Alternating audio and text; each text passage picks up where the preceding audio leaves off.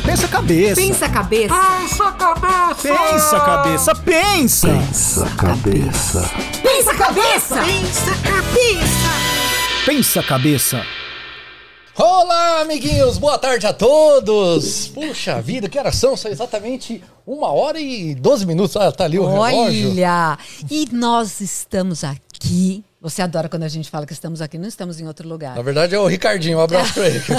Você tá onde se não tá aqui? Eu tô felicíssima porque eu tô aqui com uma inspiradora, a única pessoa que me inspirou para política, para mudar o mundo, porque o impacto maior com a política, ela inspira as mulheres, é uma líder feminina na política, com impacto, ela mudou tanta coisa, ela vai contar pra gente. A Janaína Lima tá aqui para contar a história de tantas mudanças e dessa inspiração que ela é na área pública. Janaína Lima. Ei, Janaína!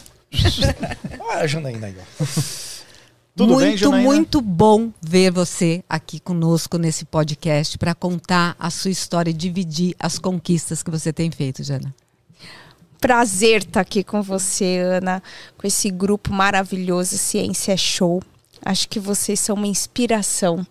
E vocês mostram como temas complexos, né? Por exemplo, eu não- antes de conhecê-los, eu não gostava de ciências. Puxa vida, hein? Achava ciência um tema chato, difícil. Aquele professor de ciência que ia lá, enchia a lousa, tinha que decorar um monte de coisa.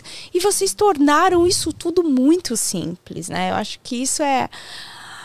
Acho que isso é a beleza principal do que vocês eh, prestaram de utilidade pública, é o grande legado de mostrar o quanto temas complexos podem ser ensinados de uma forma simples, criativa, inovadora. Eu acho que isso tudo é sinônimo do que vocês fazem aqui no Ciência Show. Muito obrigado. Nossa, e a gente fica muito contente, né? Porque essa, esse olhar do Ciência em Show, eh, de falar sobre a prática de ciência e desse olhar para a educação, que você tem como bandeira, né? A mudança que a educação foi na sua vida. né? A gente se conheceu num momento que a gente buscava né, exemplos da educação, da educação como inspiração. E você tem esse lema. Eu queria que você contasse um pouco desse, dessa, desse, enfim, desse movimento que foi. Como é que a educação. Eu até olhei um pouco o seu Instagram e tinha assim. é, verdades e mentiras sobre mim. Um post seu do Instagram. E aí tinha lá um tópico assim, sou de família de políticos, né? E provavelmente essa era uma verdade, era uma mentira. E aí, o que, que a educação fez para você estar aqui hoje? Qual foi o impacto da educação na sua vida? A Ana, como uma educadora, né? Eu conheci ela nesse movimento buscando transformar minha vida, né? Então, a Ana eu conheci muito antes de sonhar em ser política. Acho que isso foi, acho que a beleza da nossa conexão, né, Ana? Quanto que a Ana ajudou a transformar minha comunidade. Então, é, muitos e muitos projetos.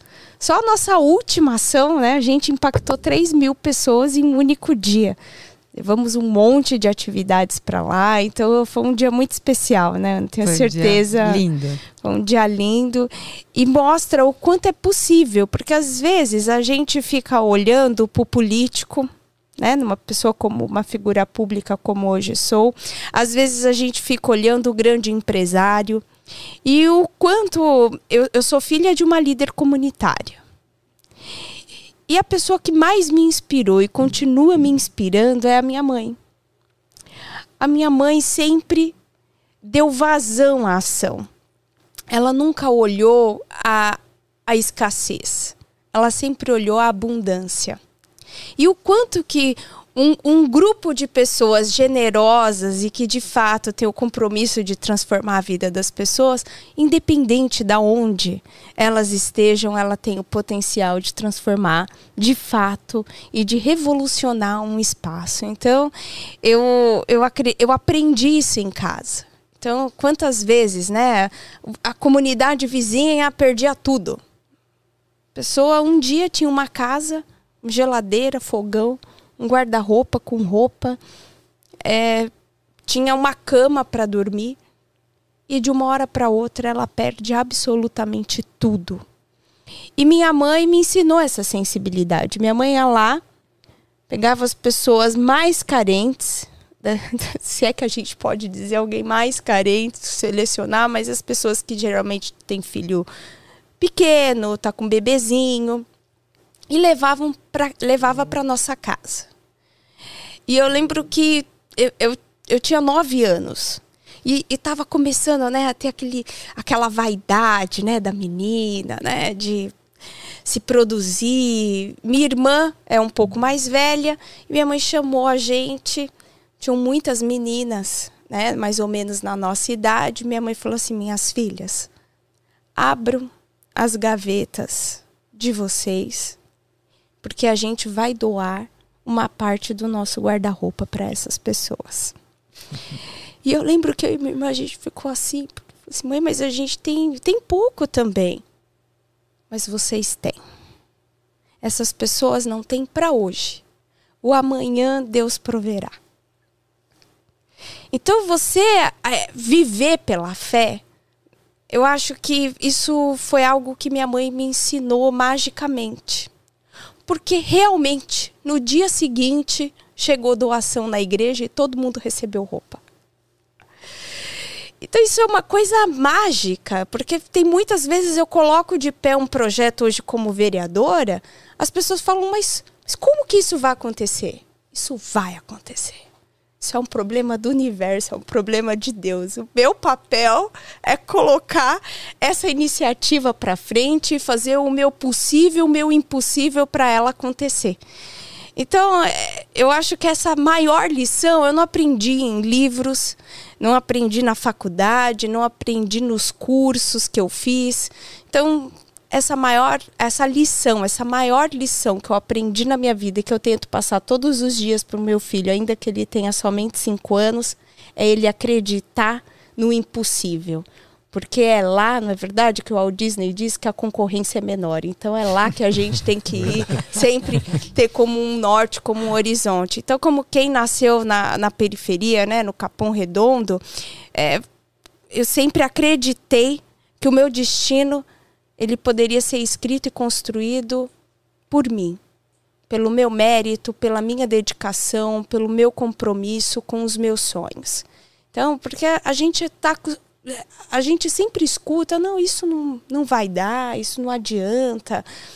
E se você abraça todos os dias e não olha, não olha para as dificuldades, mas você olha para as possibilidades que a vida te dá todas as vezes, eu acho assim muito maluco. Eu lembro que é, quando eu estava tava estudando, fazendo, fazendo faculdade, e eu chegava assim na, nas pessoas, que sentavam assim do meu lado no, no ônibus, falava assim, o que que você já passou com algum advogado?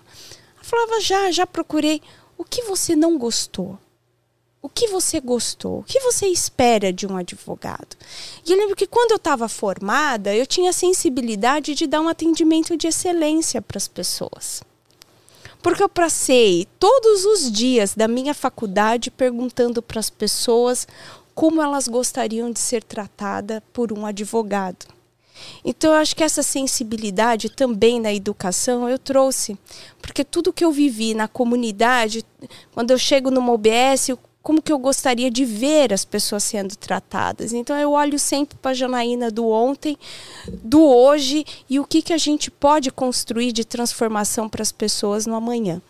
Agora, a liderança é uma coisa. A sua mãe, você acabou de dizer que ela foi uma líder comunitária. E dentro da comunidade, milhares, milhões de pessoas nascem um, dois, três, alguns líderes. O que, que precisa para ser um líder? Você se tornou e se posiciona como uma liderança, que você teve essa inspiração da sua mãe, e pelo que disse, também você teve muitos exemplos que culminaram para isso.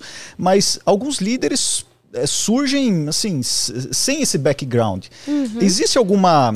É, como que se projeta um líder? Como uma pessoa é, consegue, dentro da sua comunidade, seja ela grande ou pequena, se estabelecer como uma liderança? Existe uma escola para isso? Daniel, deixa eu só construir em cima, até para a Jana também, com, amarrar essas coisas, porque assim, quando eu vi os projetos, eu participei, assim, acho que de uns uns quatro ou cinco projetos juntos com a, com a, com a Janaína, né? E ela ia inspira, inspirando uma pessoa, outra, outra. Então, às vezes não eram líderes em si, mas as pessoas elas acabavam se juntando. Então, ela ela jogava, eu, brinco a isca, né? A isca desse brilho no olho que ela tem. E aí os outros que às vezes não eram tão líderes, mas se juntavam naquela ideia. Então, sei lá, era presentes de Natal. Então, várias pessoas, e no final tava eu de gorro de Natal junto, saindo e. e Barba de Papai Noel. Barba de. Papai Noel, o que fosse, e aí estávamos todos nós eh, achando pe várias pessoas que faziam pedaços daquele, daquele conglomerado. Ah, quando era para as pessoas tirarem carteira de identidade, e aí a mãe da, da Janaína é, é, aj- unia os diversos blocos e aí um era carteira de identidade, o outro era para fazer a parte de tirar pressão e aí a gente achava as faculdades e aí várias pessoas, cada um na sua parte. Então eram vários blocos e aí você acabava estimulando pessoas que eram contaminadas, porque acho que não tem coisa melhor do que você fazer o bem. É- É uma coisa é, é que é contagiante. E essa, essa coisa de você trabalhar no setor público, o impacto acho que é mu- muito grande, né? Eu não sei se é fácil você encontrar vários líderes, mas achar várias peças talvez seja mais fácil, não sei. Eu questiono muito é, esse modelo atual que se impõe que você tem que ser um líder. Eu acredito muito na dedicação. Eu acredito muito é, no, no esforço, no compromisso com seus sonhos. É como a Ana, na- Ana trouxe, né? O meu gabinete. O meu gabinete, ele é o primeiro coworking legislativo do mundo que foi inaugurado. Quero saber mais disso. Olha, depois, Diego, você, Diego aqui, nos ajuda a, a colocar as imagens. A gente vai colocar ali o que é um coworking, ah, porque é um único espaço, né? No legislativo, quer dizer, ao invés dela ter uma sala, né, onde teria lá a mesinha para ela receber, ela criou um espaço para as pessoas eh, poderem cadastrar. E aí depois aí tá aí tem um, É aí? É o, é o, Isso. aí é o coworking? É. É, o seu só, gabinete ou não? esse- É, esse é o meu gabinete. gabinete. Caraca, que legal. É, a gente ela foi no seu achou- gabinete. A ela conseguiu arquitetos que ah, contribuíssem com esse espaço. Conta, mas é que eu sou muito fã desse espaço. Eu fui na inauguração e. Tem pra- uma biblioteca pública que as pessoas podem lá sentar, elas precisam estar cadastradas no coworking. E esse espaço ele foi pensado para ser um ambiente para para um projeto, o coworking receber um projeto, ele tem que solucionar três problemas. Ele tem que ter três critérios, né? Vamos assim é, dizer. Ele tem que resolver um problema da cidade, ele tem que ter escalabilidade e ele tem que ter condições de é, envolver um, determinado grupo, um determinado setor ou a comunidade. Então tem que ter esse entrosamento, esse comprometimento entre as pessoas. Então, quando tem esses três critérios unidos, esse projeto está adepto. Então, antes da pandemia, foi 2019, foi o único ano que a gente, porque a gente fez o coworking. Eu virei vereador em 2017. 2018 a gente teve a ideia do coworking. Em 2019, janeiro de 2019, inauguramos o coworking. Só no ano de 2019 foram 400 projetos inscritos. Muitos deles receberam recursos ou via emenda, via prefeitura, estado, união, ou também mobilizados pela nossa rede de parceiros, tem um conselho de mandato maravilhoso. Eu formei um conselho consultivo em que esse conselho me dá diretrizes. Então eu chego no conselho e falo: olha, é, eu estou com essa dificuldade. Então esse grupo de pessoas me ajuda a pensar como que eu saio dessa dificuldade e vejo uma possibilidade a partir dessa dificuldade. Então esse também esse grupo de conselho me ajudou a viabilizar também com a iniciativa privada recursos para esses projetos também acontecerem e formas inovadoras deles acontecerem. Então, com isso, a gente mostra que é possível sair da caixa. De você, ao invés de, como a Ana trouxe, né, você fechar numa sala, uma cadeira e você esperar a população te apresentar uma demanda, você proativamente chama a população, vem aqui, vamos construir esse mandato junto comigo. Vem aqui, quero dizer para você, ao invés de eu dizer para você o que você precisa, vem dizer para mim o que é importante para você. Que eu acho que isso é, é, essa essa coisa de também da política pública que eu acho que é uma coisa que a gente precisa cada vez mais introjetar nos ambientes públicos. Ao invés de você fazer algo para mim, faz comigo. Você vai gerar um pertencimento muito maior. Acho que é, é, temos duas políticas no estado de São Paulo que eu participei, eu fui uma das técnicas que foi as fábricas de cultura e o poupa tempo que são duas políticas super bem sucedidas porque elas tiveram esse cuidado de construir com a comunidade. Os céus, aqui no, na cidade de São Paulo, também é uma política muito bem sucedida porque também foi construída com esse olhar. Então, todas as políticas públicas que são construídas incluindo a população, a possibilidade dela ser um sucesso é muito maior. E desses 400 projetos, qual Elenca um aí que você falou, poxa, esse daqui deu um resultado que eu já consigo ter a leitura desse resultado. Oh, foram vários. Um foi a mentoria que a gente disponibilizou para alunos da rede pública, tanto estadual ou municipal. Tem um, uma rede de empreendedores que disponibilizaram por meio de uma plataforma capacitar e acompanhar esses alunos foi um super sucesso, teve várias histórias que você se emociona. A gente também teve um outro projeto que é de hortas, é, a, a, de agricultores urbanos. Né? Pegamos Olha. ali aquela região lá de Paraisópolis e Paraisópolis não, de Parelheiros, hum. e eles fizeram um super projeto a partir é, é, do apoio e do incentivo que o projeto inscrito recebeu do nosso mandato. Eu já vi várias matérias sobre isso. É, é esse que, né, de, das Sim. pessoas é, poderem colher as próprias.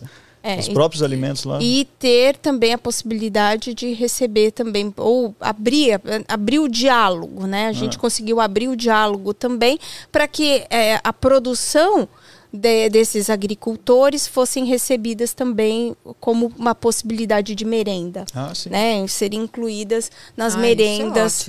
É, teve uma, uma outra que foi uma plataforma né, de doenças raras e que hoje ela está em Brasília, cresceu horrores, começou também no nosso gabinete.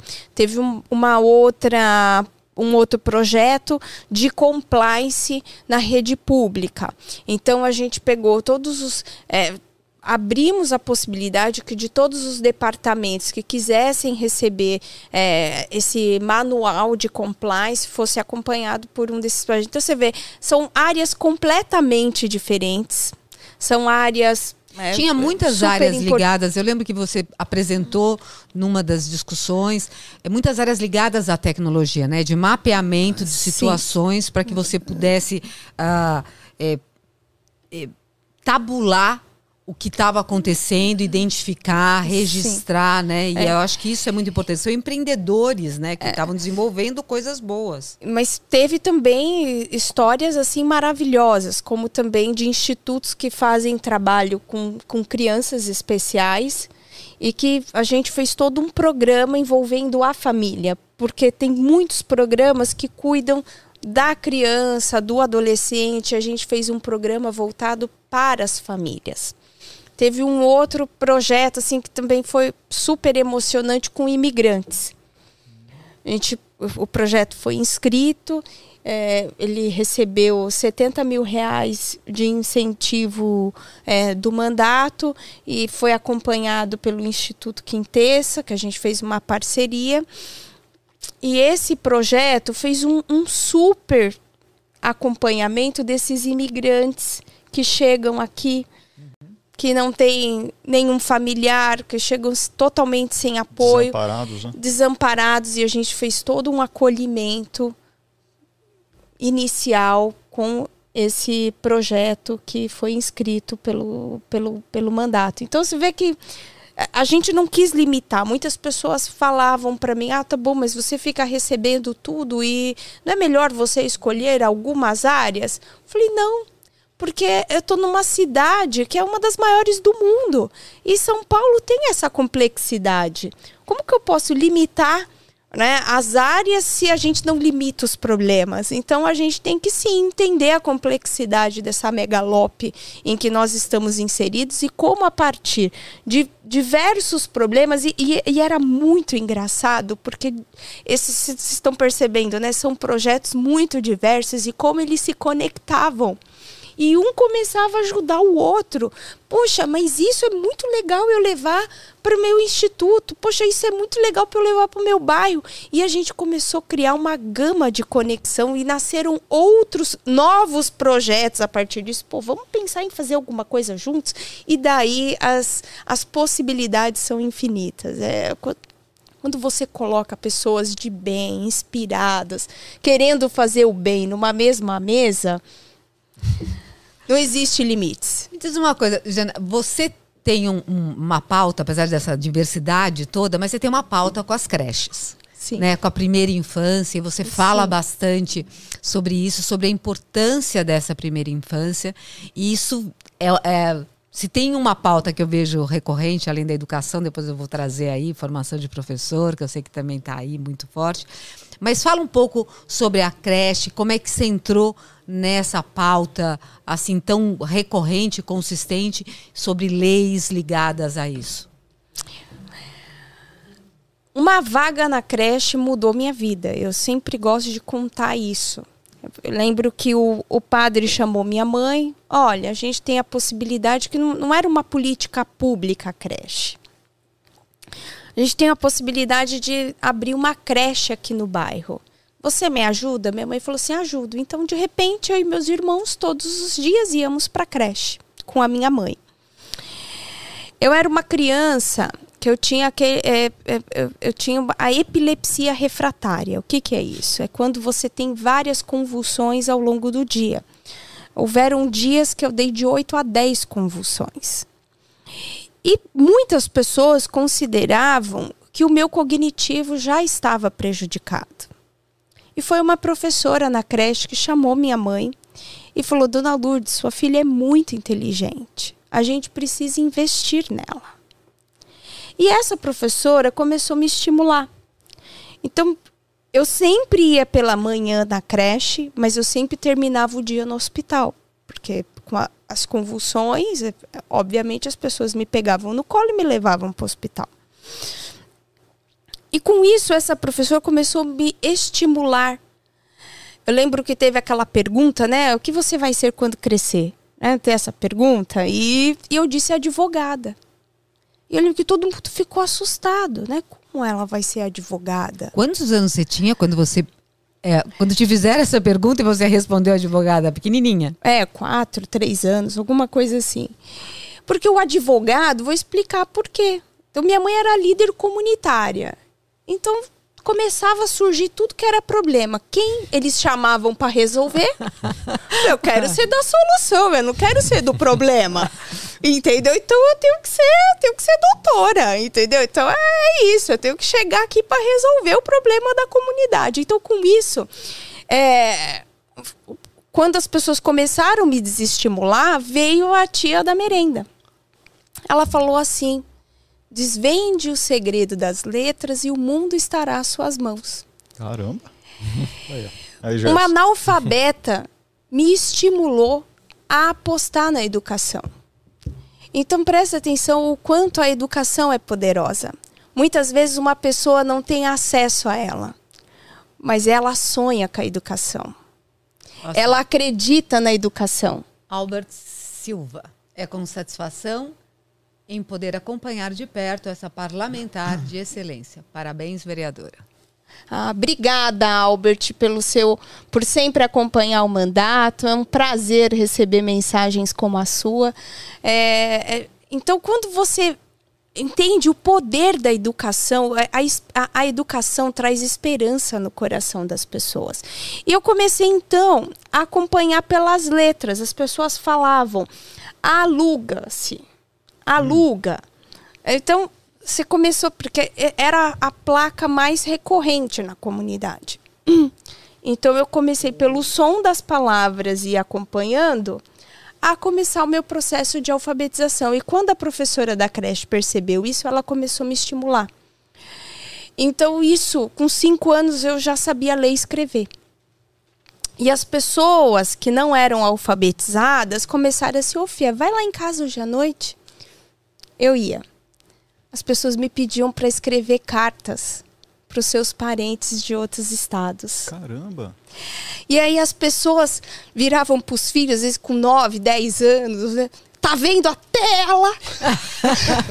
Porque como eu era criança doente, eu tinha os meus problemas sérios de saúde, até ela sabe ler e escrever. E você? Fica com preguiça. E fica, eu lembro que eu você, causa, você já causava, era isso? Você já causava naquela idade. Ficava aquela situação.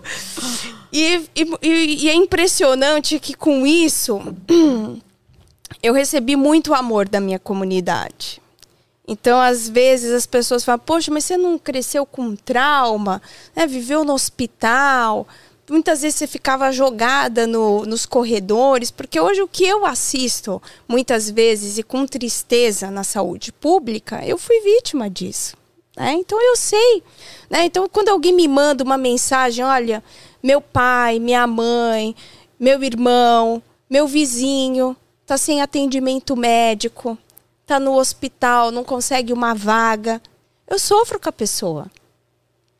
Porque quantas vezes minha irmã teve que chegar chutando a porta né, do hospital para que eu fosse atendida.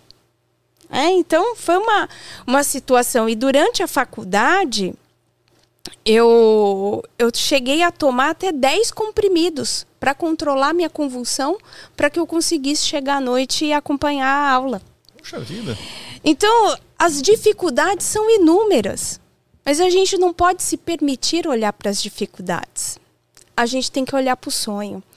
Então, o meu sonho era me tornar advogada. Eu demorei quase 10 anos para me formar. Eu trabalhava dois anos para pagar um ano de faculdade. Então, um ano eu estudava, no outro eu chorava, porque o meu sonho era estar todas as noites na sala de aula, mas eu consegui me formar. Depois, pelo núcleo da, eh, de ciência pela primeira infância, em parceria, eles me levaram para Harvard. E eu fui estudar liderança executiva em primeira infância. Depois, em parceria com a Comunitas, pelo programa Juntos, eu fiz parcerias público-privadas em Johns Hopkins. Se eu tivesse desistido lá atrás, se eu tivesse ouvido as pessoas que falaram: olha, isso não é para você. Lembro que quando eu me formei, três meses depois, a dona do escritório falou assim para mim: é, Eu quero te convidar para ser minha sócia, porque minha advogada é muito pouco.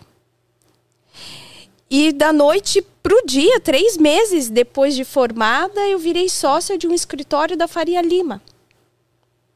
Depois eu fui convidada para a, a, Ana acompanhou tudo isso. Depois eu fui convidada a trabalhar no governo do estado, cuidando de toda a, a coordenadoria da, da educação é, de, de juventude, da política de juventude do estado. E o que fez? Você e... poderia ter. Porque assim, é, você estava muito envolvida, né? Eu lembro que quando me apresentaram, falaram assim: olha, essa moça conheceu o pai do Bill Gates né? Porque uhum. essa foi, o, foi a conexão, né? Eu tinha trabalhado na Microsoft e você conheceu o pai do Bill Gates. E você ia para o mundo corporativo. Mas o teu retorno para a área pública foi a grande mudança. O que fez você não ficar na área, no mundo corporativo, né? Sócia Porque- da- do escritório da Faria Lima, É porque- voltou para a área pública. É porque tem um, todo mundo. é, A gente tem um dilema quando a gente está naquela idade dos 20 aos 30. Você escolhe. Você quer impactar um milhão de pessoas ou formar o seu primeiro milhão de reais? Quando eu fiz essa reflexão, eu falei, eu, eu quero impactar um milhão de pessoas. Então, eu falei assim, isso tem que ser aonde eu nasci. Eu não posso, porque eu, eu ainda morava no Capão, né? Eu só saí do Capão Redondo depois que casei. Falei, eu não posso voltar todos os dias e ver os- meus amigos da mesma forma e só eu sendo transformada. Então, eles têm que ter acesso. Isso tem que mudar. né? Então, como a minha vida pode ser uma grande escada? Né? Como que eles podem enxergar que a minha mão pode chegar neles? E como a mão de outras pessoas pode alcançar a minha e a gente fazer uma grande corrente, um elo do bem. Então eu decidi que minha vida ia ser dedicada a isso. A como construir uma grande escada para que as pessoas que decidissem, como eu lá atrás, a estudar, a querer mudar de vida, a querer ter uma trajetória de sucesso, que a decisão, a única coisa que dependeria é da decisão dela, porque todo o resto ela encontraria. Então, como que a gente faz esse Brasil ser mais justo, socialmente dizendo? E não com divisão, de achar que com divisões que a gente assiste, a gente não precisa deixar o rico mais pobre e o pobre mais rico, mas como que a gente faz com que toda a nação prospere? Como que a gente pode fazer com que as pessoas que desejam trabalhar tenham um emprego? Como que a gente pode fazer um Brasil de pleno emprego? Como que a gente pode fazer com todas as pessoas que têm um projeto na sua gaveta, tenham condições de tirar esse projeto da, da gaveta, porque vai ter um espaço dentro do governo que vai falar: eu acredito em você. Hoje as pessoas, você tem que provar que você é decente, que você é honesto. É um absurdo. Então, parte do pressuposto que você não presta. Você tem que provar todo um monte de certidão, aquela burocracia enorme. Então, assim, o governo, você tem a todo momento que provar para o governo e para tantas outras instituições que você está certo, que você está provando o que você está falando. E, e quando você olha em vários países, o poder do autodeclaratório. A sua palavra conta aqui. Eu acredito em você. E é essa mentalidade que eu trabalho todos os dias, né, para desburocratizar esse país, para trazer essa mentalidade de geração de riqueza, como que você faz com que as pessoas que querem estudar, que querem empreender, que querem fazer a sua vida ser diferente, encontrem um espaço para isso. Então, quando é, a, a- educação veio na minha vida por toda essa, essa história, né, de, de ter conseguido vencer, de ter conseguido quebrar esses, esses paradigmas. E quando eu decidi voltar para a área, sair da iniciativa privada e vir para a área pública, é que eu olhei e falei assim: eu, eu quero trazer mais gente comigo. E eu tenho que ocupar o espaço. E quando você vira advogado, você vê que o problema das leis é no nascimento delas. Quem faz as leis? São os legisladores do nosso país. E hoje eu tenho a possibilidade de fazer leis que transformam. Então, o marco legal da primeira infância, as pessoas diziam para mim: não, nossa, essa sua lei é muito complexa, nossa envolve nove secretarias, que prefeito vai assinar isso? É uma loucura. Não, isso é muito bonito no papel, mas eu nunca vi que isso vai dar certo. E deu certo. Quem que eu preciso trazer? Quem é a maior autoridade do mundo? Ah, a maior autoridade é o ganhador lá do Nobel. Você conhece ele? Falei assim, eu não tenho a menor ideia. Descobri o e-mail dele. Comecei a fuçar. Ele, ele, esse, ele é professor de onde? Ah, de Chicago. Então ele tem algum um e-mail como professor, né? Então, fui lá, descobri o e-mail dele todos os dias da minha vida. Olá, professor James Heckman. Eu sou Janaína, você não me conhece, contei aqui a minha história, que eu acabei de contar para vocês. E eu quero que você dê uma oportunidade para conhecer o meu projeto de lei. Mandar. Oi, professor. James Heckman. Hoje eu tomei café com não sei X vereadores. E foi assim. Aí teve um evento que ele veio pro Brasil. Falei assim, é agora. Agora que ele vai vir para São Paulo, vai conversar com o prefeito, vai conversar com os secretários e eu vou aprovar minha lei. Gravei um vídeo com James Heckman. Dez dias depois, a minha lei estava aprovada. E 15 dias depois, eu trouxe o projeto que transformou Boston cidade amiga da criança. Fiz o São Paulo Basics, que transforma São Paulo amiga da criança, em que a campanha de comunicação a gente invadiu todo o mobiliário de São Paulo, ensinando as pessoas como criar conexões com a criança e conexões que podem transformar completamente essa criança. Tá ligado com aquele projeto Urban 95 ou não? A Urban 95 é super parceiro nosso. É? O Urban 95 tem tudo a ver com isso. É também uma iniciativa super parceira do, do Boston Basics lá em Boston e me ajudou muito. Na verdade, é, é, é, o Urban 95 é da Fundação Maria é, Fundação Bernard Van Leer. Cláudia Vidigal, uma queridíssima, mandar um beijo para ela, que ela é super comprometida com essa pauta eles que me conectaram com o professor Rony, que é o idealizador, foi meu professor quando eu fiz lá o curso de liderança executiva em primeira infância, e ele que me deu toda a campanha. Eu traduzi essa campanha, aprovei na época, o Dória era prefeito, foi aprovado assim imediatamente, saí para conversar com todo mundo que fazia a gestão dos mobiliários para poder inserir.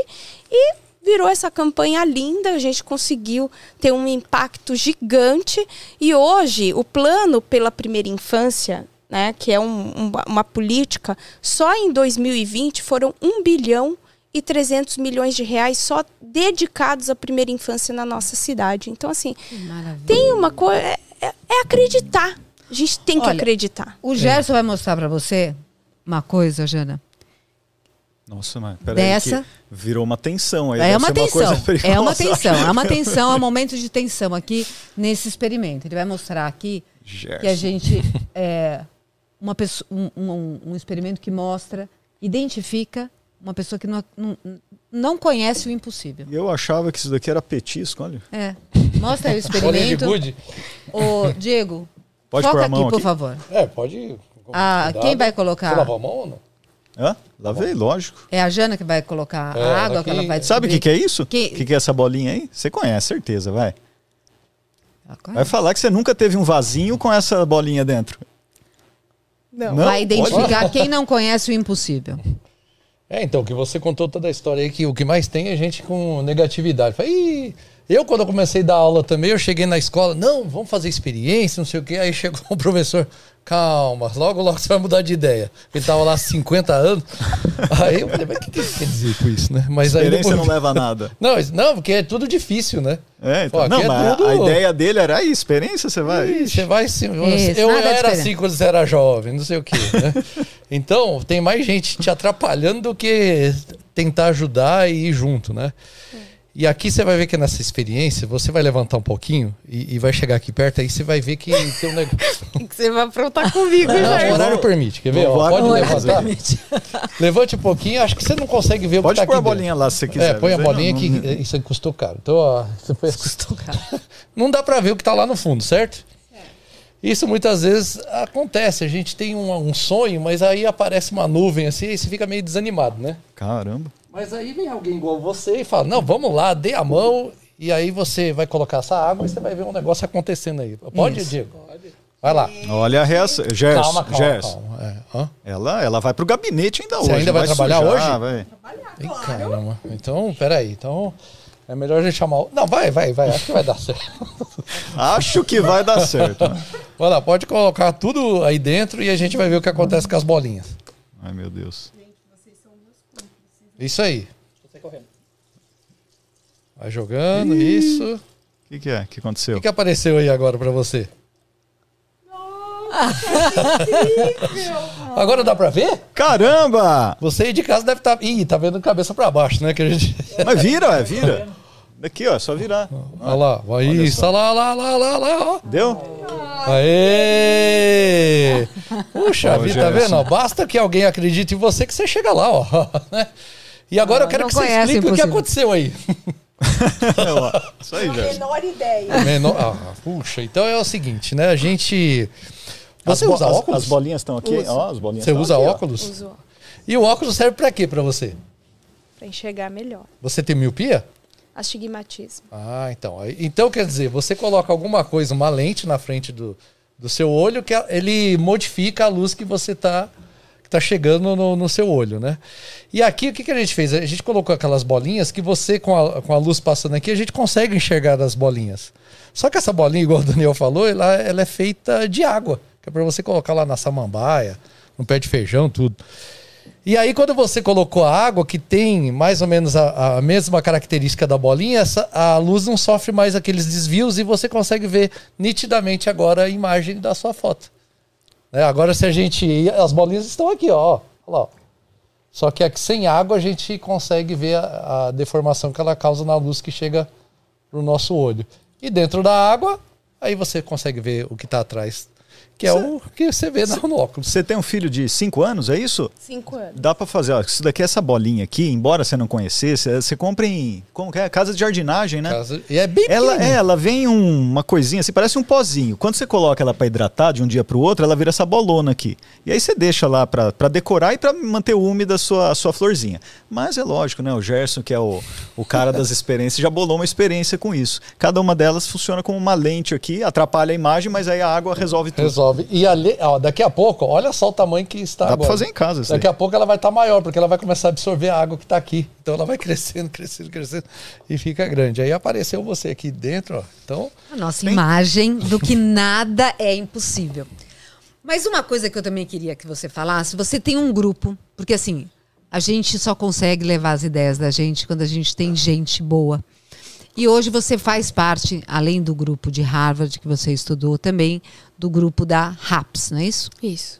Conta um pouco para o nosso grupo, né? Porque eu acho que assim, a grande possibilidade de você estar aqui, eu acho que é, é a gente levar as coisas que você faz e esse para outros grupos, que é esse nosso grupo, o grupo da ciência, o grupo da educação, ah, esses grupos com quem a gente fala ah, sobre essas coisas que você vem fazendo, né?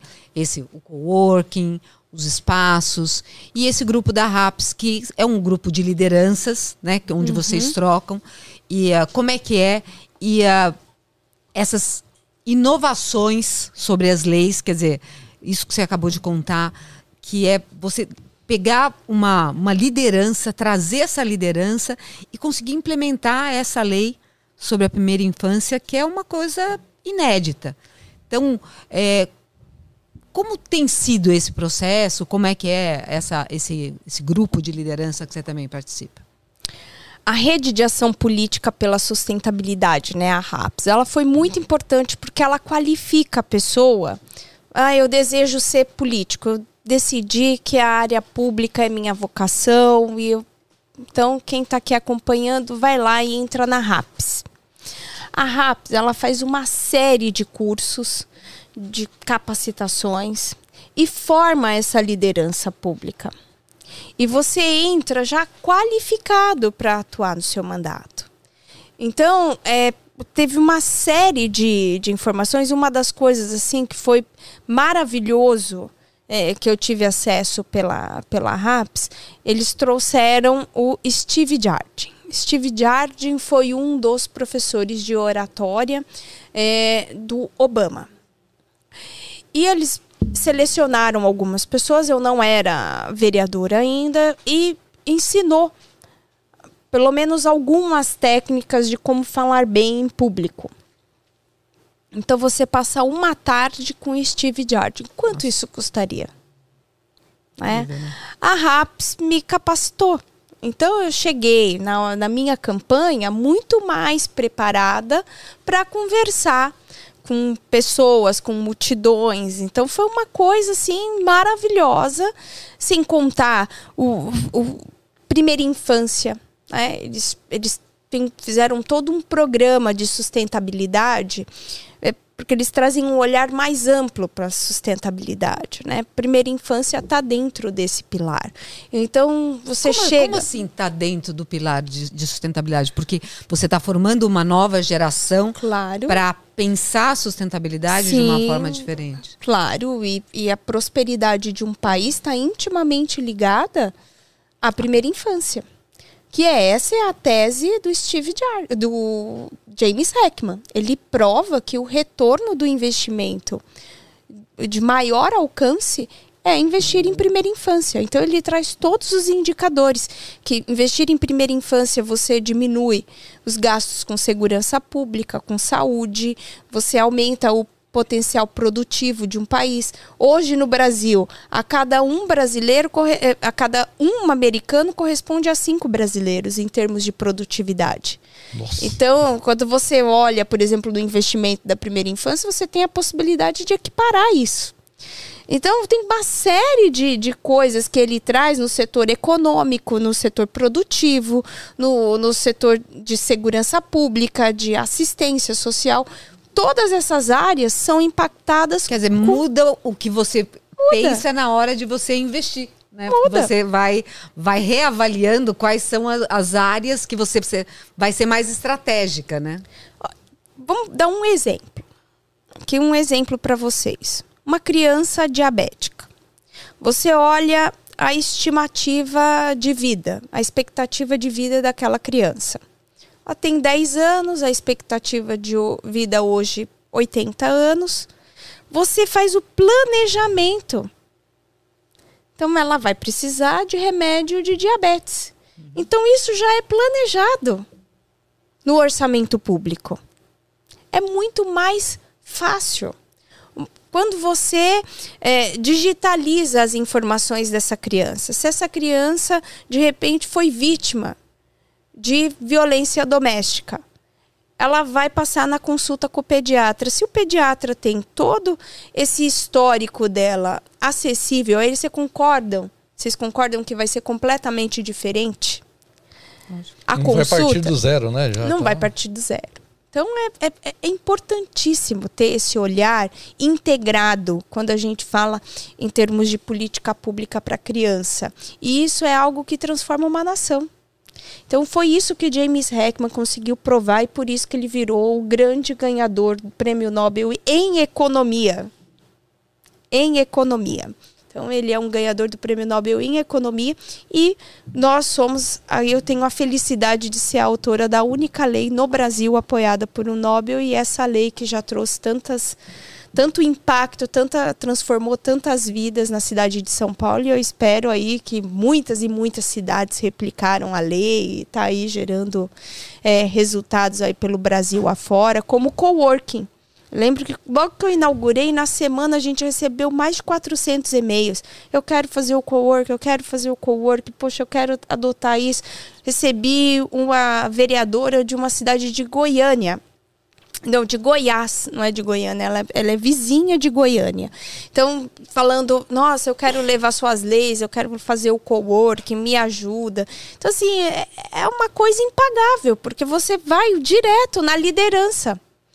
Então, a possibilidade de você, quando você foca em, em impactar as lideranças públicas, o impacto assim é incomensurável, é uma coisa assim espetacular, é realmente você chegar ali em quem mais precisa, você traz esse olhar para os gestores, então, por isso que eu amo viajar, pé na estrada, fazer palestra, organizar isso, trazê-los e mostrar para eles que eles podem sonhar, que eles têm que acreditar, porque muitas vezes você vai e olha o vereador, ele fica ali, não, não tem tanto apoio, ele olha a escassez, você olha para ele, não, não olha o que o prefeito não te dá, não olha o que o presidente da Câmara não te dá. Chama o povo, vamos aqui instrumentalizar isso, vamos fazer aqui um sacode na sua cidade. Então você já vê o cara com brilho no olho, já dá um sorrisão, poxa, é verdade. Então eu acho que mostrar né, a abundância de possibilidades de transformação, acho que isso é a minha maior marca. Boa. Agora eu queria fazer uma perguntinha para você. É. Porque às vezes a pessoa tá, tá assim, né? O, e o vereador, qual é a, a função dele eh, no, no- na cidade? Porque as, as pessoas hoje, né, teve esse número gigantesco de jovens que, que, que pegaram e fizeram o título de eleitor, tudo, e eles estão começando. Então, o que um vereador faz? Até onde ele vai, até onde não vai, ele, ele pode bloquear o prefeito, é o prefeito que bloqueia o vereador. O que, que acontece? E você está perguntando para quinta mais votada. É, né? então, aí ó. É, eu tive a felicidade nessa eleição de ser a quinta mulher mais votada da Câmara Municipal. Então, fiquei muito feliz de voltar para casa. E entre todos os vereadores, em, em termos de porcentagem, a que mais cresceu a votação. Então, eu tive um crescimento de 60% dos votos. Isso me deixou muito feliz com esse reconhecimento da população. Que eu acho que é isso que a Sim. gente. Você fala assim, poxa, eu faço um bom trabalho, mas será que isso Chega, né? O reconhecimento Chega, se dá nas reconhec- urnas mesmo? o reconhecimento se dá nas urnas. É porque isso é o que forma o teu capital político. né? A sua capacidade de falar. E, e, e o que eu acho que é o, o mais incrível né, da minha votação foi que eu, eu tenho voto em toda a cidade de São Paulo. Não teve uma zona eleitoral que eu zerei. Então, isso é uma coisa assim impagável. Verdade, né? Acho que você ter a, a capacidade de dialogar com a cidade como um todo e sendo São Paulo, É, no tamanho de São Paulo, É. isso é uma coisa incrível mesmo. então é uma coisa assim que me deixa muito orgulhosa, muito feliz de de chegar nas camadas mais ricas da cidade e também falar com as camadas mais simples e humildes da nossa cidade. Então esse é o é o compromisso do nosso mandato, né? Ajudar todos Sim. construir uma cidade boa para todos, sem divisões. Eu acho que tem que acabar com isso.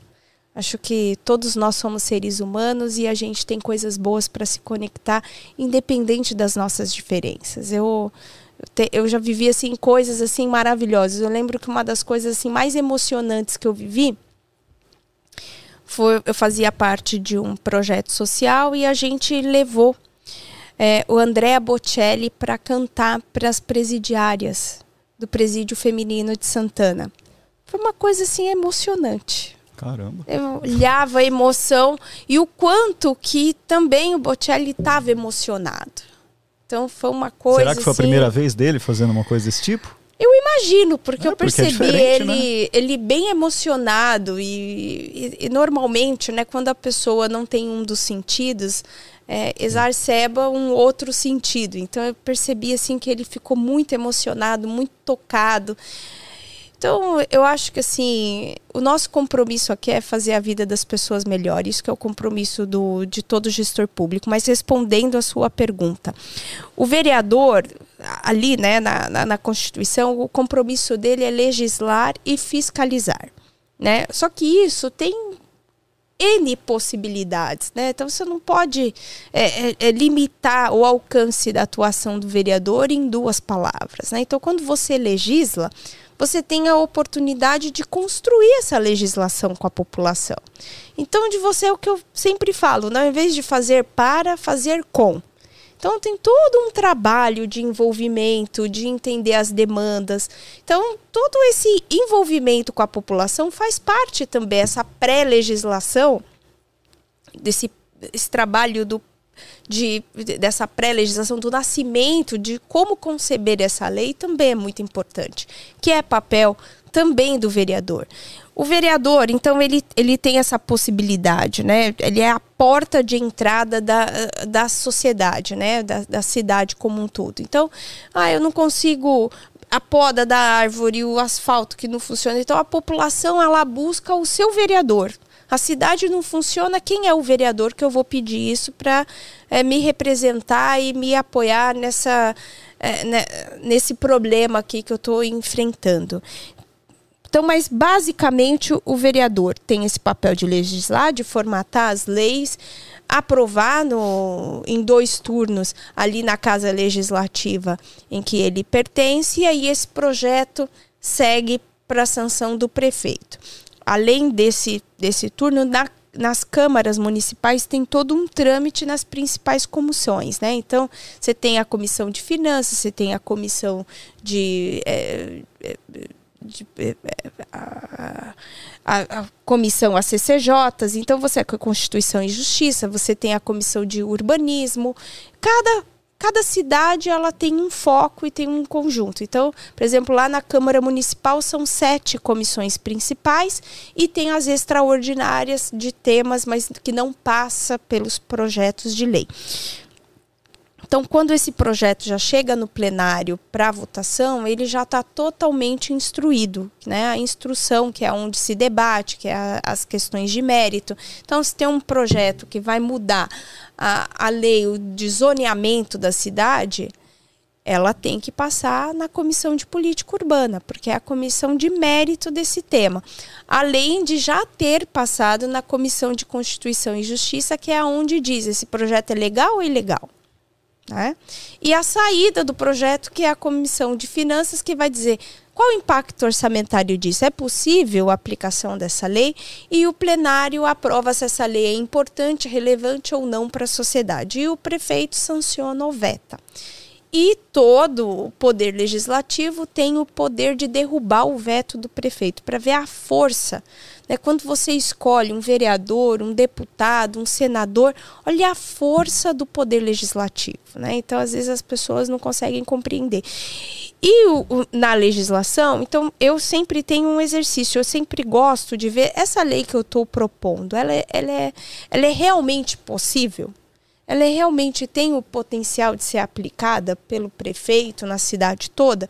Então eu sempre é, sempre gosto de fazer como se fosse um MVP, né?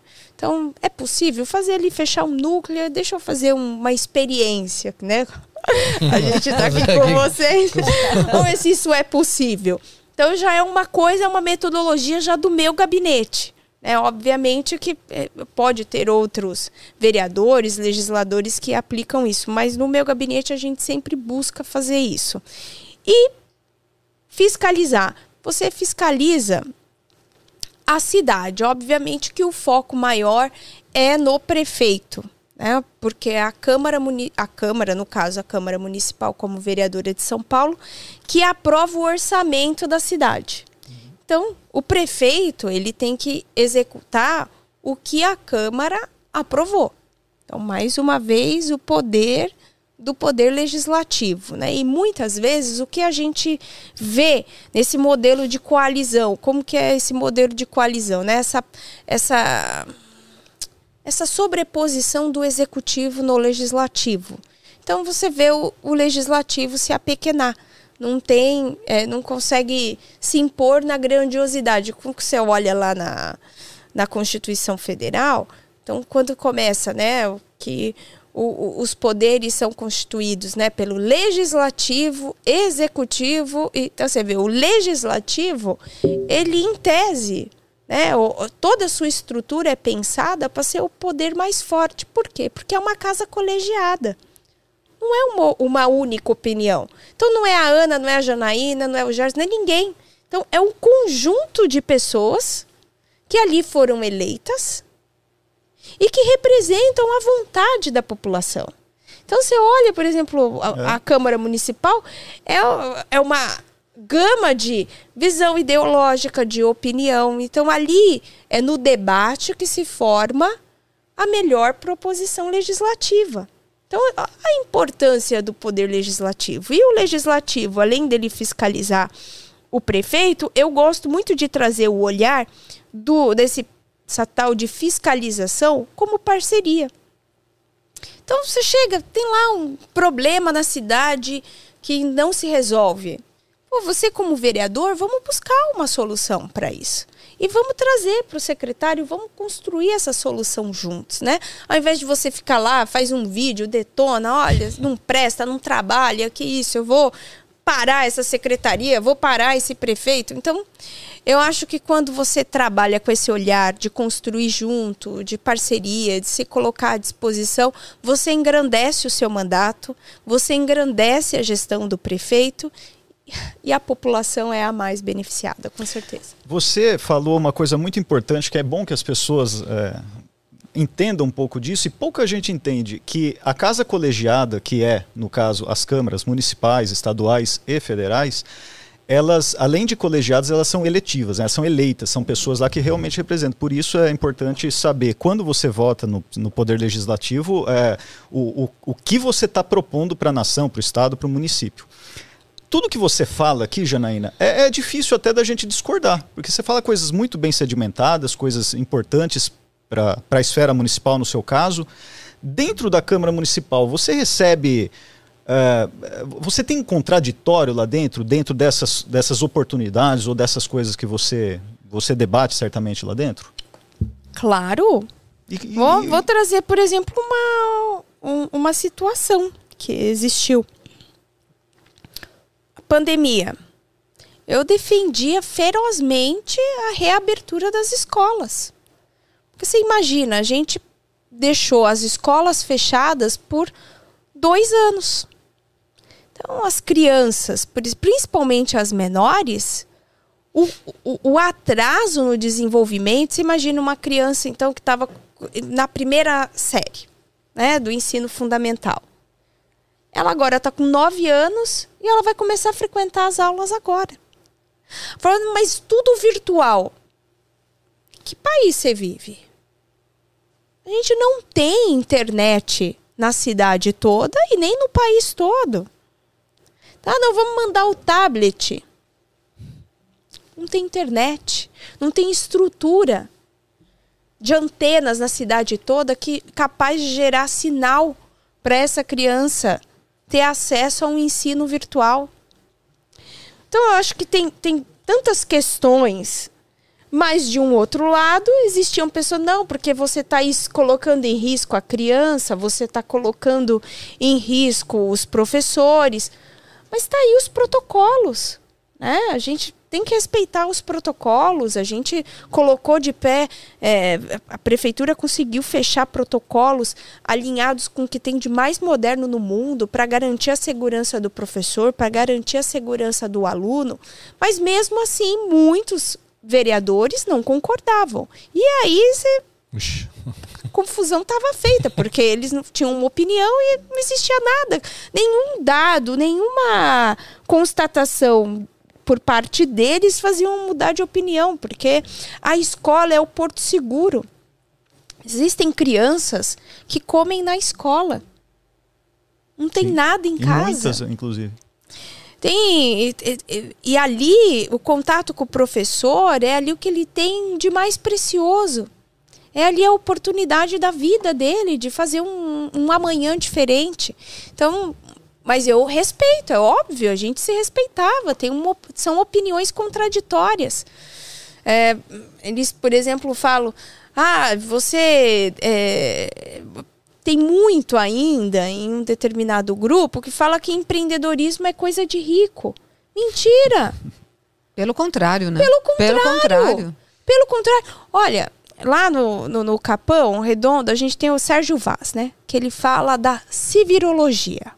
Né? Então, assim, tem o Se Vira nos 30 do Faustão. É o que o brasileiro de periferia faz a todo momento. Entendeu? Cada hora ele tem que tirar uma coisa diferente.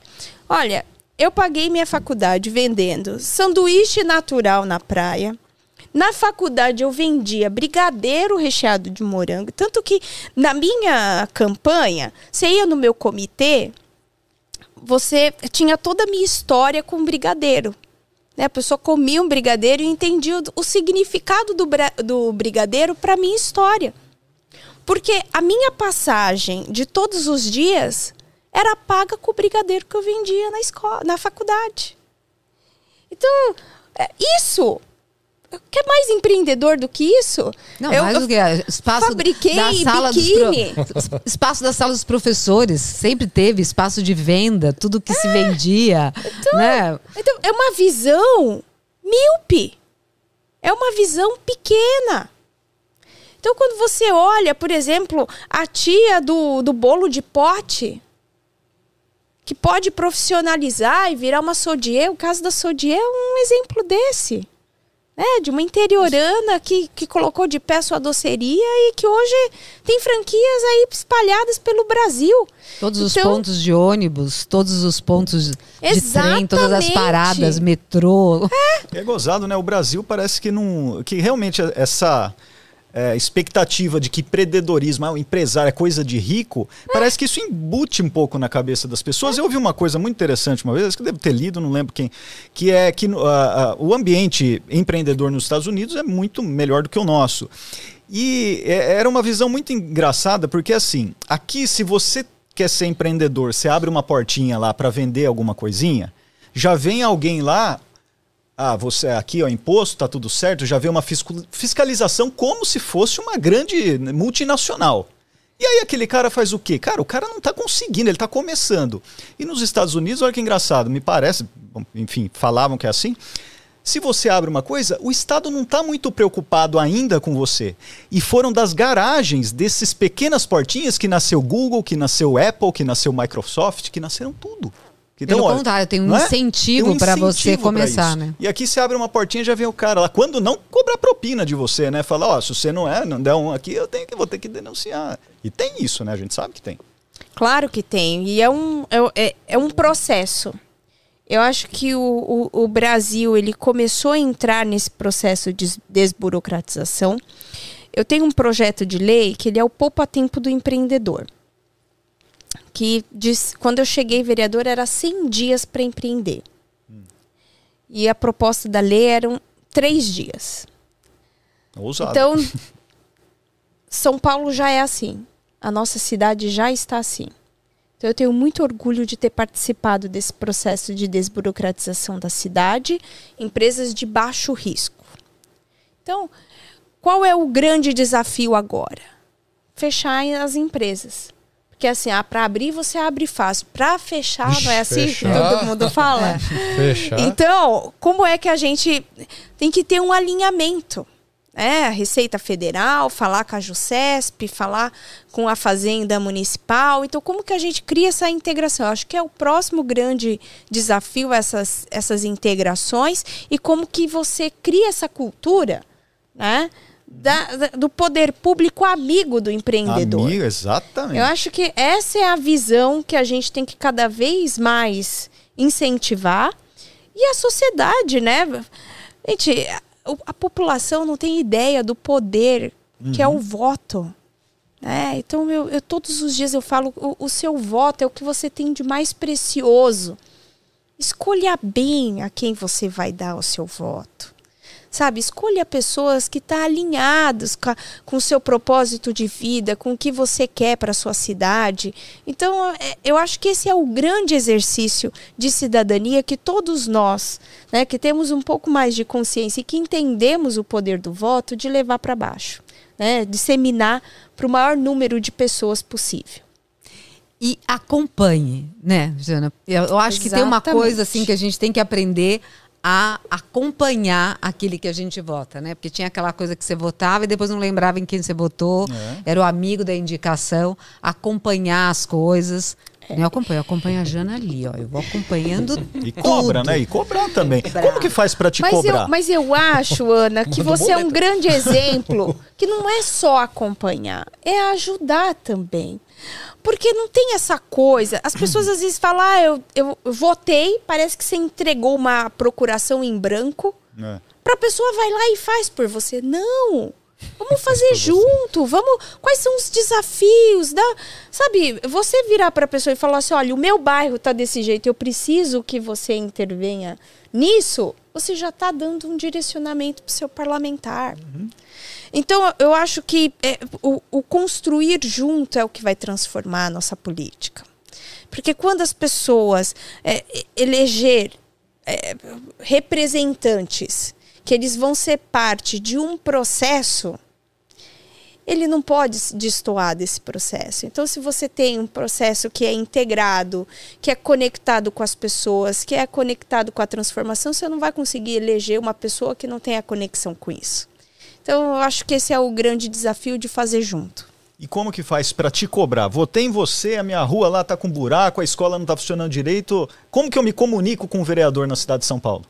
Olha, primeiro pelas redes sociais.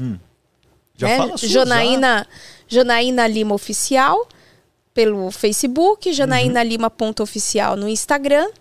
A gente tem lista de transmissão, a gente tem o nosso WhatsApp. A pessoa tem várias formas que ela pode se conectar, mas todo parlamentar tem rede social. Instagram e Facebook é o básico que você encontra todo mundo você pode ir lá mandar sua mensagem e que é respondida, viu? Minhas redes sociais são Mas- respondidas. Mas eu acho que o, o cara que é mais cobrado, assim, que sempre vai a culpa é no prefeito, né? Outro dia eu tava andando na rua. Gente, ser prefeito é muito Nossa, duro. eu Nossa. caí no buraco que quebrou meu dente, que bateu assim, ó.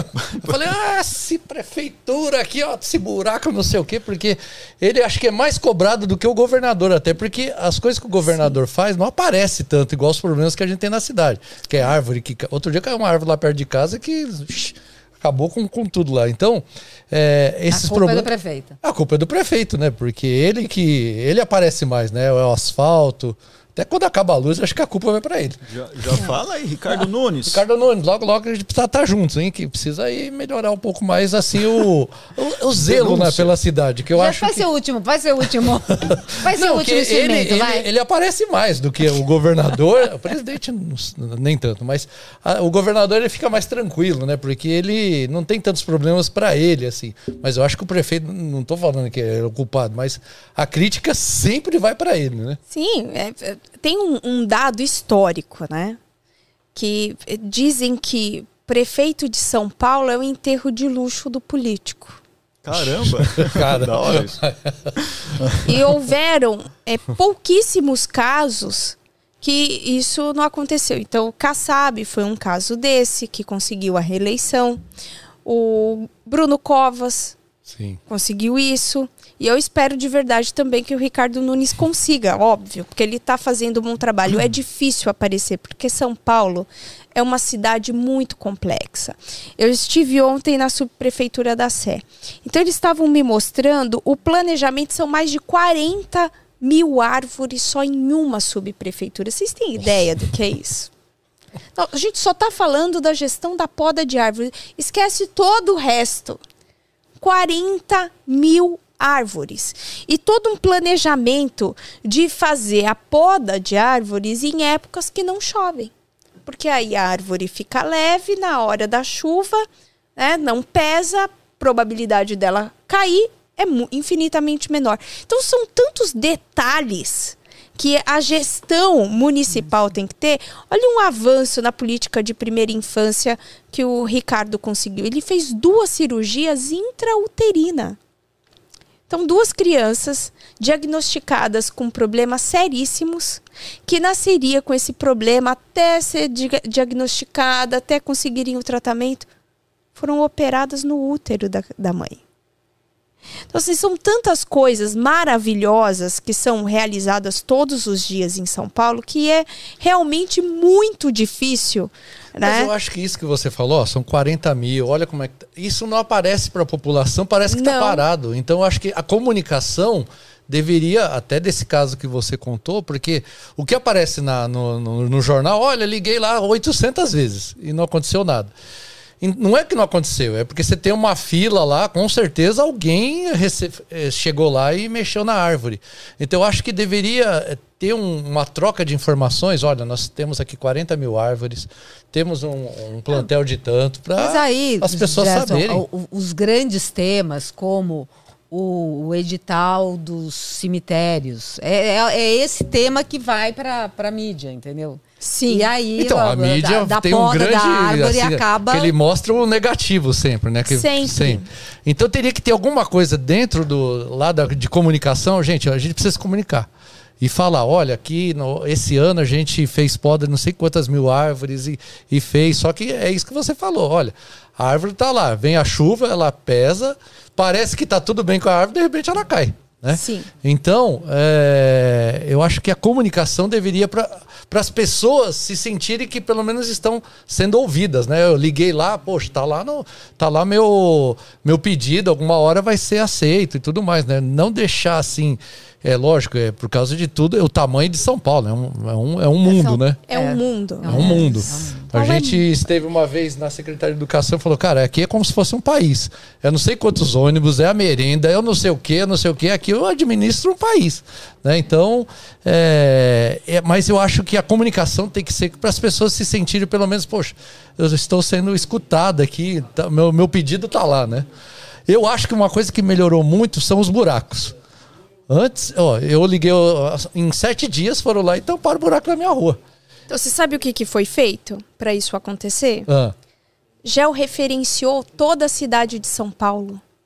Quando Ah, você tá. apresenta uma demanda, eles conseguem lá, pela imagem da câmera, identificar o, o seu buraco, fazem já com essa foto, encaminham para a equipe, a equipe vai lá especificamente. Olha o investimento público, Sim. olha o processo disso. Então, cidade de São Paulo tem avançado muito. Presta atenção, não teve uma pessoa nessa pandemia que não teve o leito. A gente está falando de São Paulo. Você olhou várias cidades do mundo empilhando o cadáver.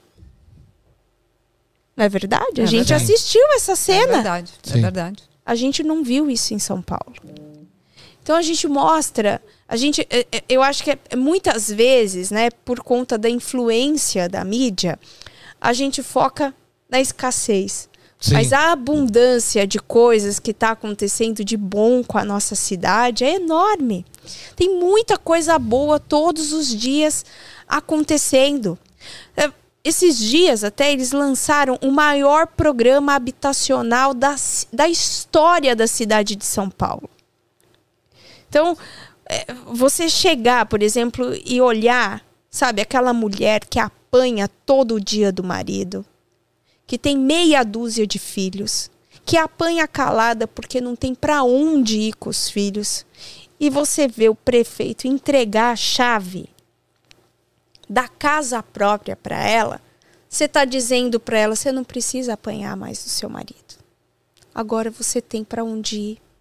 Agora você tem dignidade da sua vida. Então, eu acho que tem, tem tantas coisas maravilhosas que estão acontecendo, mas infelizmente, isso a mídia. Porque qual é o espaço né, que, que, o, Que você consegue divulgar, Que você é a consegue mídia, né? divulgar? A mídia. Mas a mídia só dá espaço Ah, para as é, a notícias audiência ruins. só dá se o cara mordeu o cachorro, Ah, não mas- o cachorro mordeu o cara. Mas aí, ó, peraí. A- o papel da mídia é denunciar as coisas que estão erradas. E embora aconteça, lógico, ninguém está negando que a prefeitura trabalhe, que coisas aconteçam. Mas coisa, além de coisas erradas acontecerem, que a gente sabe que, claro, né, enfim, claro, tem, é. tem lobby, tem aquilo, tem propina e não Claro, sei o quê. a- o papel da mídia também é. Você teve o seu buraco consertado, Jorge? Em Lá sete dias. rua, em sete dias. Mas, cara, tem gente que denuncia ou denuncia ou faz lá a reclamação e não tem o buraco consertado e carro que quebra e carro. Então, assim, a gente também tem que tomar cuidado para não colocar a mídia como a mídia só quer. A mídia está fazendo a denúncia dela e existe um papel legítimo nisso. Não, Não, não acha? claro. Não, eu eu não tô, eu não tô trazendo isso. Eu só acho que precisava ter mais espaço para as coisas positivas. Fazer com que essas notícias boas, porque o que que acontece? Vou dar um exemplo. É, Eu tenho uma pessoa que me ajuda, né, com meu filho, com esse desafio de ser mãe, vereadora, dona de casa, tudo mais. Então ela é, é meu braço direito em casa. E ela veio me perguntar como como que ela se inscreveria no programa habitacional do município. Quando eu expliquei para ela que ela faria isso pelo site, ela não acreditou. Então Não tem informações, assim, tem informações muito importantes que deveria estar, porque o que, que você faz quando você não dissemina a informação útil? Você cerceia o alcance.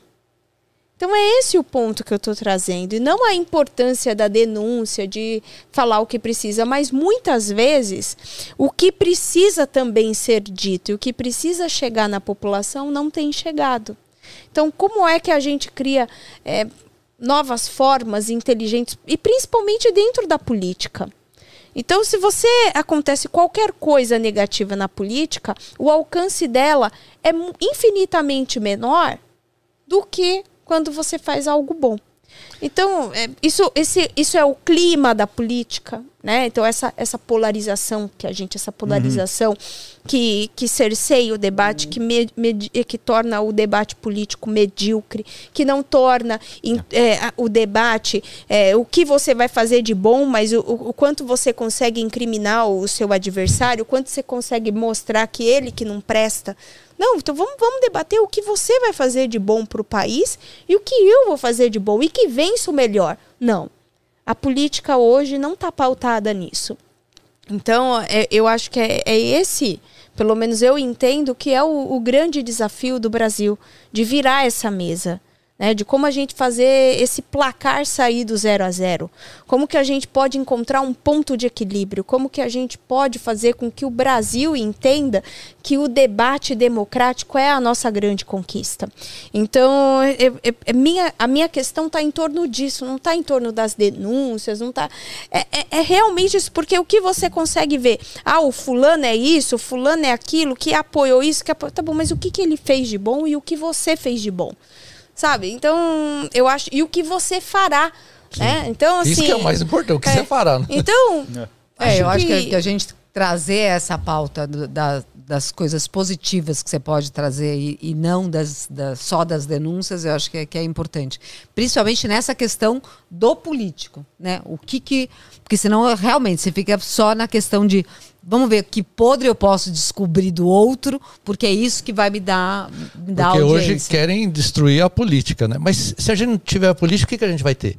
Que, que- é, é o Kim Jong-un aqui, o que, que- né? Então, a política não pode ser destruída, né? Não Porque é pode. onde que você representar, tem a Não, discussão e é das super ideias. importante você inspirar jovens, né? Né? É, exa- exatamente de É, onde que é o seu veio, caso, né? né? De você ter essa, essa coisa do embate político. Porque a gente, a, gente, a gente cresce, na verdade, assim, pelo menos a nossa geração, cresce olhando a política o quê? Um bando de velho falando coisa que você não entende, cara. Você vê, agora nós temos gerações como você e tem outras também, pessoas que, que, que levam a juventude para dentro da política e tem movimentos atualmente, né, até o movimento que o Gerson citou aí, de né, tire seu título de eleitor, que é trazendo o jovem para cá, porque o jovem às vezes fala, não quer nem saber de política, né? Não, quando você renova Não, o que, é um ela, o que a perigo, é um Janaína perigo. fez com o coworking, que você revigora esse espaço, Sim. que você abre essa discussão. Isso é importantíssimo, que você ressignifica esse espaço, que você oxigena o espaço. E né? mostra que é um espaço público, que é do povo, né? E, é- e essa, eu, eu gosto muito dessa fala sua de é, fazer comigo, né? Me ajudar. Na verdade, isso é, É muito verdade. legal. Você tem muitos fãs, não tem nenhuma mensagem aqui cobrando nada. Ó, Odila Dematê, se todos os políticos fossem igual a você, o nosso Brasil seria bem melhor. Parabéns. Odila é minha mãe. Coincidência. Ô, Dila, muito obrigada. Um beijo muito carinhoso pra você, dona Odila.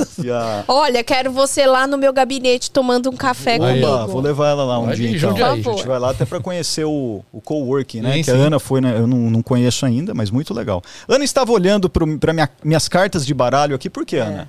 Tá na hora? Você, você é.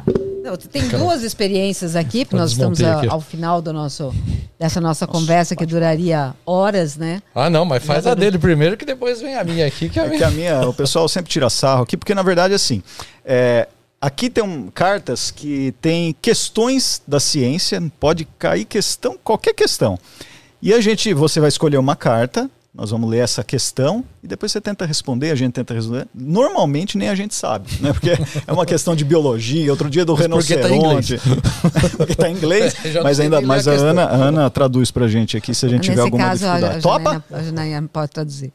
Topa? Não. Topa? Topa ou destopa? Topa ou destopa? Topo, A gente, topo. nunca, a gente nunca sabe, é sempre uma Se coisa. você perder, Mas quem ganha é a inglês é melhor. carta. Vamos lá. A Ana ficou de me dar um, um joguinho desse em português para facilitar a nossa Nada, eu vida já aqui. trouxe. mas- Eu trouxe sobre astrologia. Eu trouxe Ah, não. sobre- Eles não querem só- os meus joguinhos. Qual é a pergunta de hoje? Vamos ver. Pode falar. Está em. em Olha. A coisa tá tão complexa que ela até Tá engasgou. Olha, eu, eu acho que a gente sabe responder. Ué, se eu uso uma agulha, eu consigo transmitir HIV. Por que, que um mosquito não consegue? Olha. Ó, É verdade, né? é pra você, Janaína. Não olha pra nós, não. É pra você. Eu tô aqui pensando já. Uma agulha, uma agulha pode transmitir o vírus da AIDS, né? O HIV. E outras doenças. Agora, mosquito não transmite, pelo menos o HIV não. Só dá coceira, mas. E agora? A Ana já está lendo a resposta lá, que tem a resposta. Esse, é, esse livrinho aqui, essas cartas, é pergunte a um especialista, né? Então tem a resposta, traz para nossa sorte, porque senão a gente ia se dar mal aqui em É, algumas. e às vezes tem professor que tá aqui, às vezes manda a resposta pra gente aqui É também. verdade. Mas deixa a Janaína, o que, que você acha? Bom, a agulha é, é meio que óbvio, né? É, é uma, uma agulha usada. Uma é agulha óbvio. usada, quando ela é reutilizada, Ela pode. ter- ela pode Sim. contaminar. Eu, eu acredito que é porque o, o mosquito não é transmissor. né? Quando ele, ele vem e, e ele, ele suga, né? Então ele, ele. Quando ele vem, né? Vai lá. Quem tem alergia, né? Normalmente vai. É, é picado por algum inseto. Que é o meu caso. Então, é, você normalmente, mas olhando e pensando aqui a questão da dengue, acho que cairia também o meu. Eu realmente É não verdade, sei. né? Eu tava nessa linha também, mas É. tem, tem, tem doenças Tem, que. é, que tem ele a transmite. dengue aqui, eu tô pensando aqui. Ana, responde pra gente. É, eu acho que. nós. Ah, Gerson, você não quer tá falar por quê? Isso, porque ele, Ah, ele realmente acho que ele, ele muda digere. o negócio que ele chupa logo É, sangue, né? É. ele- A- a- o tamanho do vírus HIV não passa pelo, Ele pelo digere. canal. É, ele, Ele digere. É por isso, ele digere e aí ele não, não transmite. É. Ele consegue digerir, quer dizer, consegue É. não, acho que Ah, o vírus é entendi. facilmente Olha. digerir, É. digerível E aí dentro do ele estômago não, do. Não, não replica. Ah, ele não transmite. Pensei que ele mudava lá um É. negocinho que ele chupava o sangue da gente. Fala, não, deixa eu trocar, coitado. Coloca um preservativo aqui. É. Aí ele não consegue transmitir pro próximo. Ó, tá aí, ó, uma Ele boa, já né? Porque. Transmite já. Mas agora, ó, com os casos de dengue, que também são transmitidos, também é transmitido por mosquito, tome cuidado com os, com os mosquitos por aí, né? Porque o HIV não transmite, mas outras doenças, como Aí bem lembrou a Janaína. O, Sim. o autógrafo. Ah, é, depois você dá um autógrafo aqui que a gente está montando um, um painel com todas as, né, os convidados aí que respondem as nossas perguntas científicas. as do Gerson são mais, mais Ah, legais, é vai, mais- mais admito. Vai lá, Não tem Gerson. segredo. que- Tem mais Ó, eu trouxe experiência? um negócio aqui pra você. Nossa, é presente? Aqui, ó. Uma garrafa pet, cara. Nó- Isso não é pra colocar em cima da, da- Você sabe que tem gente que coloca umas garrafas dessas em cima do medidor de luz, né? É, é o detector de, de mentiras. É, esse aqui é um detector Tabajara, de mentiras. deixa. Tabajara que você pode construir em casa, você só precisa de um- uma garrafa, água e um tubinho, ó. É aqueles negocinhos de, de colocar no cabelo, né? E aí é o seguinte, eu vou fazer perguntinhas pra você. Se ele descer, é, quer dizer que você está falando a verdade. Agora, se ele subir, você está contando uma mentirinha. Ixi, pinga fogo aqui. Então vamos lá. São perguntas bem simples que eu vou fazer pra você. Gerson, Gerson, o que, que você tá aprontando? Então, ó, vou Eu já fazer uma proibi um monte, Você precisa colocar o dedo aqui em cima pra ter uma conexão com você. Tá. O dedo aqui. Peraí, calma, calma. Qual é o dedo que você mais usa no dia a dia? Dedo que eu mais uso? É. Acho que esse. Então vamos com aquele Você é canhota? que acontece Sou canhota. errado. Olha lá. Então bota aqui o Gerson, dedinho. nós canhotos Só o dedinho, estamos assim, em maioria preciso- Isso. Cadê aí? É. Boa. Aqui? Aê. Então é o seguinte, eu vou fazer uma perguntinha e você fala verdade ou mentira. E aí a- o negócio vai contar se você tá certo. Bom, pode pôr na do meio que aí vê a nossa cara de susto e de medo do Gerson. a, a, a, a, a Terra é plana? Não, Tem certeza? tenho. Então deixa eu colocar o dedo aqui. A Terra, a Terra não é plana. Você falou que, que, que não é plana mesmo, né? Não é plano. Então a minha afirmação, a Terra é plana, é verdade ou mentira? A verdade Nem- é pra nem eu- baixo. nem eu tô entendendo. A minha afirmação, a Terra é plana, é verdade ou mentira? Ô, Gerson, é a dela. Não, não, aí ela vai Ô, falar. Gerson. É verdade ou mentira? A Terra é plana? Não, Não, né? É mentira, né? é mentira. Então, olha lá, ó, você contou. Olha lá, uma, é uma mentira que, e das grandes realmente que a Terra é plana. Né? E tem gente que acredita. Ô, Jean, desculpa, a Ana também não tá entendendo, então. O quê? Você fez um- uma lambança, velho. Uma lambança. É mentira, verdade, é aquilo, a minha É, informação. não, porque vai que alguém confunde, não. Então vamos mudar a Não, não, pergunta. Zé, Zé, Zé, Zé, vai, vamos lá. vai, tenta mais uma, tenta mais então uma. deixa É, comigo. Não, eu acho que já tá bom. já tá bom? Eu acho que já Ele tá bom, viu, Gerson? introduzir. Eu acho que já tá bom, já deu pra... Não quer que eu... Não, eu acho que já tá bom. Mas por que, que ele desceu? Você não consegue... eh, Coloca o dedinho aqui de novo. Bom, você tomou café hoje? Tomei.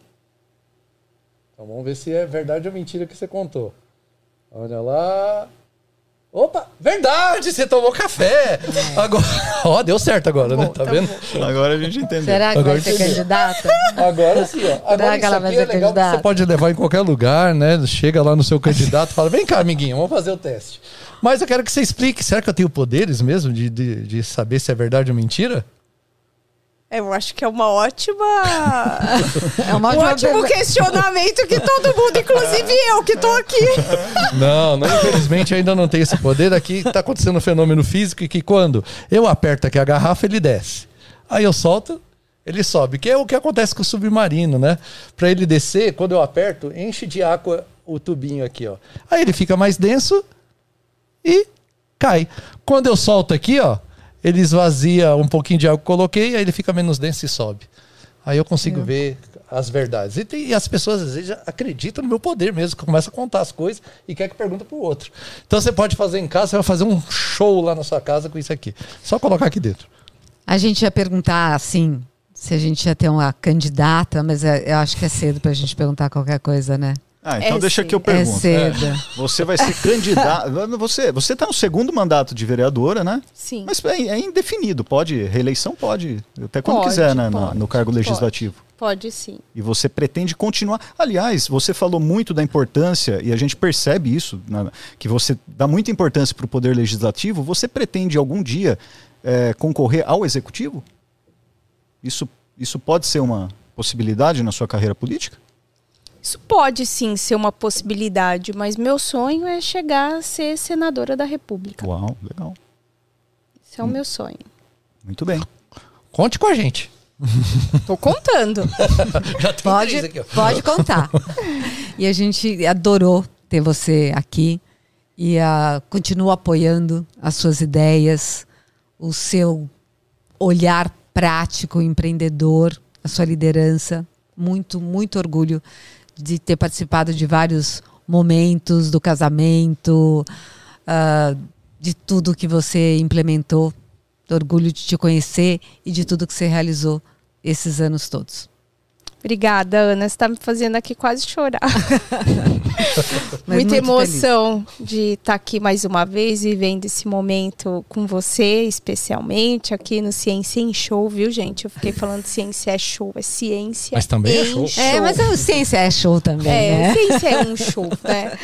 E muito feliz de estar aqui vendo a sua liderança, a sua inspiração, é, a sua capacidade executiva, alcançar tantas pessoas num tema que parece ser chato, complexo, mas na verdade é muito divertido e engraçado quando a gente vê esse trio aqui em ação. Então, muito bom. Obrigada pelo convite. Obrigada por vocês terem lembrado do meu nome. É um prazer. Eu espero que vocês cheguem lá no, no gabinete para vocês Vamos. conhecerem o coworking. E vocês podem virar embaixadores da mudança, que é um outro programa do mandato em que as pessoas tornam-se representantes em seus bairros do gabinete. Então Ué. a gente tem a, a cultura que ai, precisa ter assessor, não precisa, a gente pode chamar a população para contribuir, ela ser os nossos olhos no bairro. A gente já chegou a ter 180 embaixadores da mudança. Então a gente qualifica, faz encontros mensais e esses embaixadores têm a possibilidade de construir a cidade com a gente também. Então Nossa, já fica um convite Vamos aqui para vocês e para todo mundo que está acompanhando. lá? Convite, convite aceito. Vamos organizar aí. A gente pode ser embaixador no Beco do Batman, ou a gente pode ser embaixador no seu, no seu porque eu, eu moro no, no- na Vila Madalena e a gente tem um escritório lá, lá no Beco do Batman. Então, quem sabe a gente. Olha aí que legal. E lá é lindo, né? Sim, sim, Lá é lindo. top. Mas precisa de bastante coisa tem, enfrenta desafios. Então, quem sabe a gente começa por algum lugar ou você identifica. Vamos adorar. Um prazer estar aqui, um grande beijo para todo mundo aí que teve a paciência, acompanhou aqui a gente. Um privilégio estar aqui com vocês. Muito obrigado, Legal. obrigado pela presença aqui.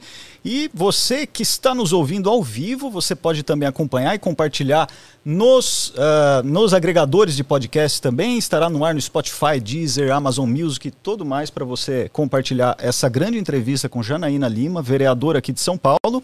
E aqui no YouTube você também pode agora acionar o botão Seja Membro. Então, dá uma olhada lá. É Isso, Diego. Olha lá, tá no ar já. Seja membro. Então, se você gosta dos nossos conteúdos e das nossas entrevistas, vai lá, seja um membro nosso aí e ajuda a compartilhar a ciência pelo mundo. E o Jair fazendo joinha aí para a câmera que não é sua, né?